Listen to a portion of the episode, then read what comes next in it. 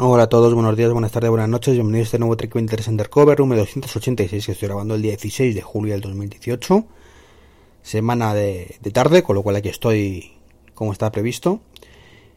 Y bueno, ha sido un fin de semana movidito, un fin de semana movidito eh, donde, bueno, he podido por fin, dado que libraba asistir a un evento de Guncan otra vez, concretamente a la cena de Navidad, bueno, de Navidad, de fin de verano, o de principio de verano, mejor dicho, Madre mía, qué, qué empanamiento tengo. Si es que paro de grabar una semana y se me van las neuronas. Donde, bueno, estuvimos en New York Burger, en, Madrid. Y la cena fantástica, la hamburguesa riquísima, como siempre. Que, había algún evento de estos de Uncam donde comemos o cenamos hamburguesas. Bueno, como siempre, no había una excepción. Que yo soy un poco peculiar y, pido hamburguesa con solo queso y, no siempre me las hacen como, como debe ser. Pero este sábado, genial el viernes, perdón, pues fue la noche del viernes, genial. Así que nada, si no conocéis el Guncan, meteros en guncan.org y, y bueno, pues echar un vistazo a las actividades que están muy chulas y si podéis apuntaros y asistir, que os lo vais a pasar muy bien. ¿Y qué novedades ha habido esta semana? Bueno, pues Carpool Karaoke, pues ha sido nominada a los Emmy. Y bueno, esto no sé si me hace pensar que debo perder la fe en el ser humano, porque es un truño de, serie, la verdad. O sea, no. Yo he visto, acordaros a los primeros capítulos.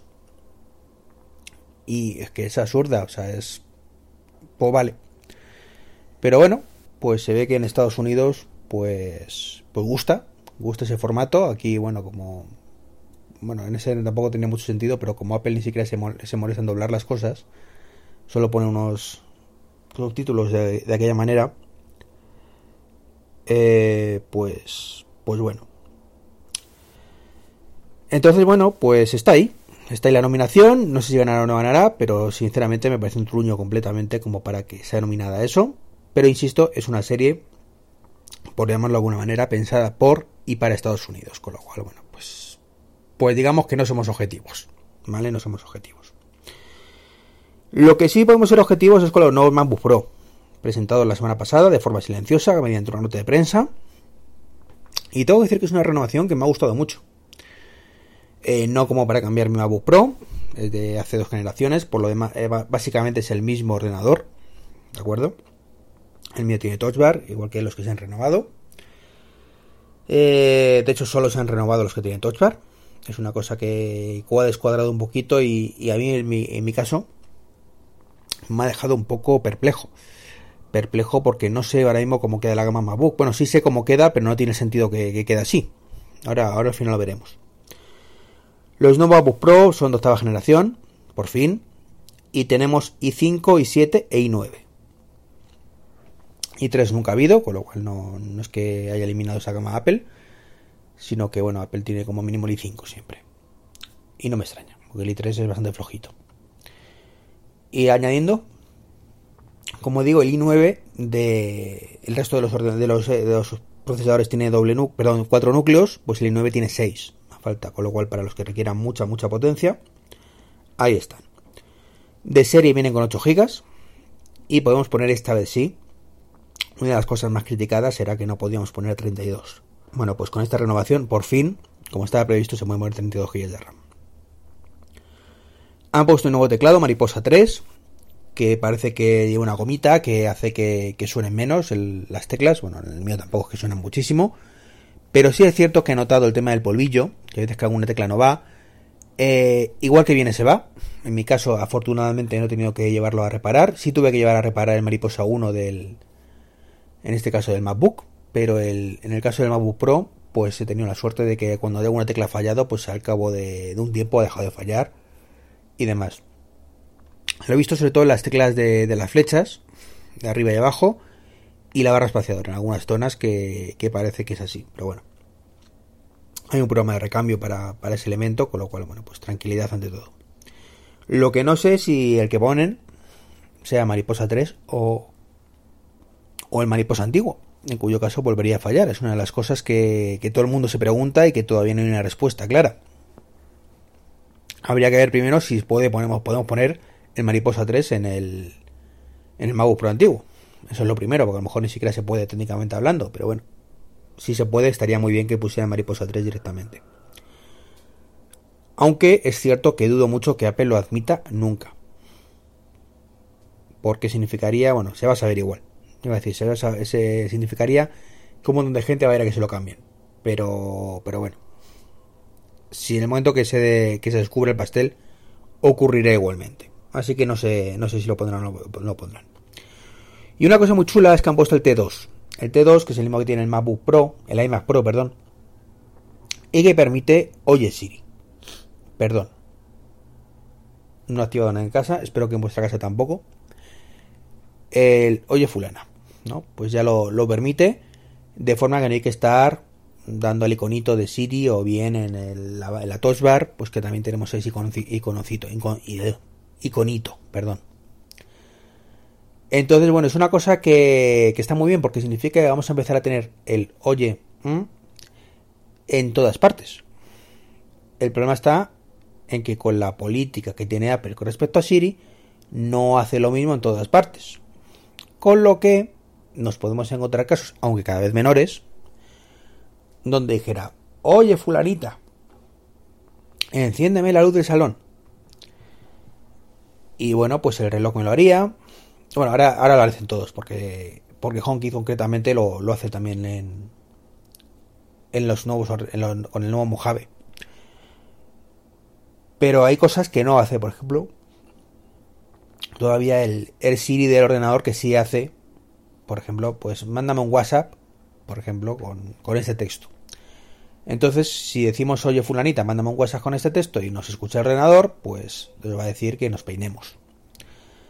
Así que lo ideal, lo lógico, lo razonable sería que esto Apple lo apañara de alguna manera, de forma que fuera universal. Y universal significa que todos los dispositivos hacen exactamente todo, eh, todo y tienen comunicación interna entre sí de todo. Es decir, que aunque mi ordenador no tenga WhatsApp, pues lo haga a través del teléfono porque sabe que el teléfono sí tiene WhatsApp pero lo hace el ordenador, la orden del ordenador. Eso sería fantástico y creo que actualmente no lo va a hacer. También tiene Trutón, los nuevos portátiles, porque una cosa que nunca he entendido de oye, el oye fulanita es por qué necesitamos un procesador independiente para gestionarlo, porque joder, si tengo un i5, digo yo que podría estar ahí en, en espera a que se lanzara eso. Igual que hace muchas cosas más, pero bueno, se ve que Apple lo quiere hacer así. Bueno, pues, pues vale. Como decía, tiene Trutón, con lo cual tenemos la misma pantalla que, los iPhone y los iPad Pro. Y además tiene una cosa muy chula, es que si conectamos un monitor externo de algunas marcas, como LG, los que son compatibles 100% con, con eh, USB tipo C, y que vende Apple, o por ejemplo un Cinema Display, el de Thunderbolt, con un adaptador, como el que tengo yo por ejemplo, bueno, pues el sensor de luminosidad del, de la pantalla del MacBook Pro actuaría para esto, y graduaría también la, la temperatura de color de, de la pantalla externa, con lo cual fantástico, eso sí. Eh, ahí los que tengáis el ordenador cerrado pues no funcionará, con lo cual esto hay que tener los dos monitores activos. Y como decía, bueno, pues solo eh, tiene el disco duro más rápido del mundo mundial, por lo que he leído. Igual que el modelo anterior ya lo tenía, y el modelo anterior también lo tenía. El anterior, el anterior, quiero decir, el mío.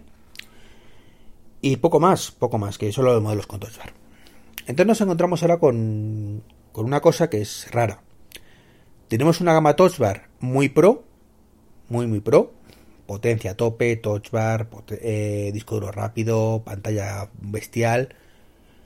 Eh, tenemos el MacBook Air ahí que está en tierra de nadie, mm, del ordenador barato de entrada, es la única característica que tiene, o barato de entrada, punto. Tenemos el MacBook que sería el nuevo MacBook Air, lo he dicho siempre, no entiendo a qué esperan para bajar un poquito el precio y eliminar la ecuación el MacBook Air. Porque sí, hombre, se vende mucho. Evidentemente, un ordenador por 1000 euros se vende mejor que uno por 1500. Pero bueno, si pudieran bajar este año los MacBook a 1100, por ejemplo, 1100, 1200, pues ya la cosa tendría mucho más sentido. Le bajas el disco duro a 256, eh, perdón, a 128 y, 250, y 512, por ejemplo, y tienes una entrada por 1.100, 1.200 euros y el otro por 1.500, 1.600 euros. Creo que sería una buena estrategia. Con lo cual el MacBook sustituiría el Air, ya tendríamos la gama doméstica bastante clara. Y el MacBook Pro, pues es el MacBook Pro. Pero, ¿y el MacBook Pro mm, sin Touch? ¿en qué momento entra? Porque ahora mismo es el que quiere un MacBook Air con un poquito más de potencia. Pero no, no sé, lo van a dejar ahí en tierra de nadie. Es que es rarísimo, es, es un desastre la gama. O sea, yo entiendo que está el iMac y el iMac Pro. iMac para el normal y el Pro que quiere más potencia. El MacBook Pro para el que quiere más potencia. El MacBook para el que no necesite más potencia. Ya está. El Air y el Pro barato es que sobran, sobran completamente. Más allá de, escalar, eh, de estar ahí por precio, no tiene, como digo, ningún sentido. Y bueno, estos son mis comentarios para hoy. Mañana espero volver con más cositas. Un saludo y hasta el próximo podcast.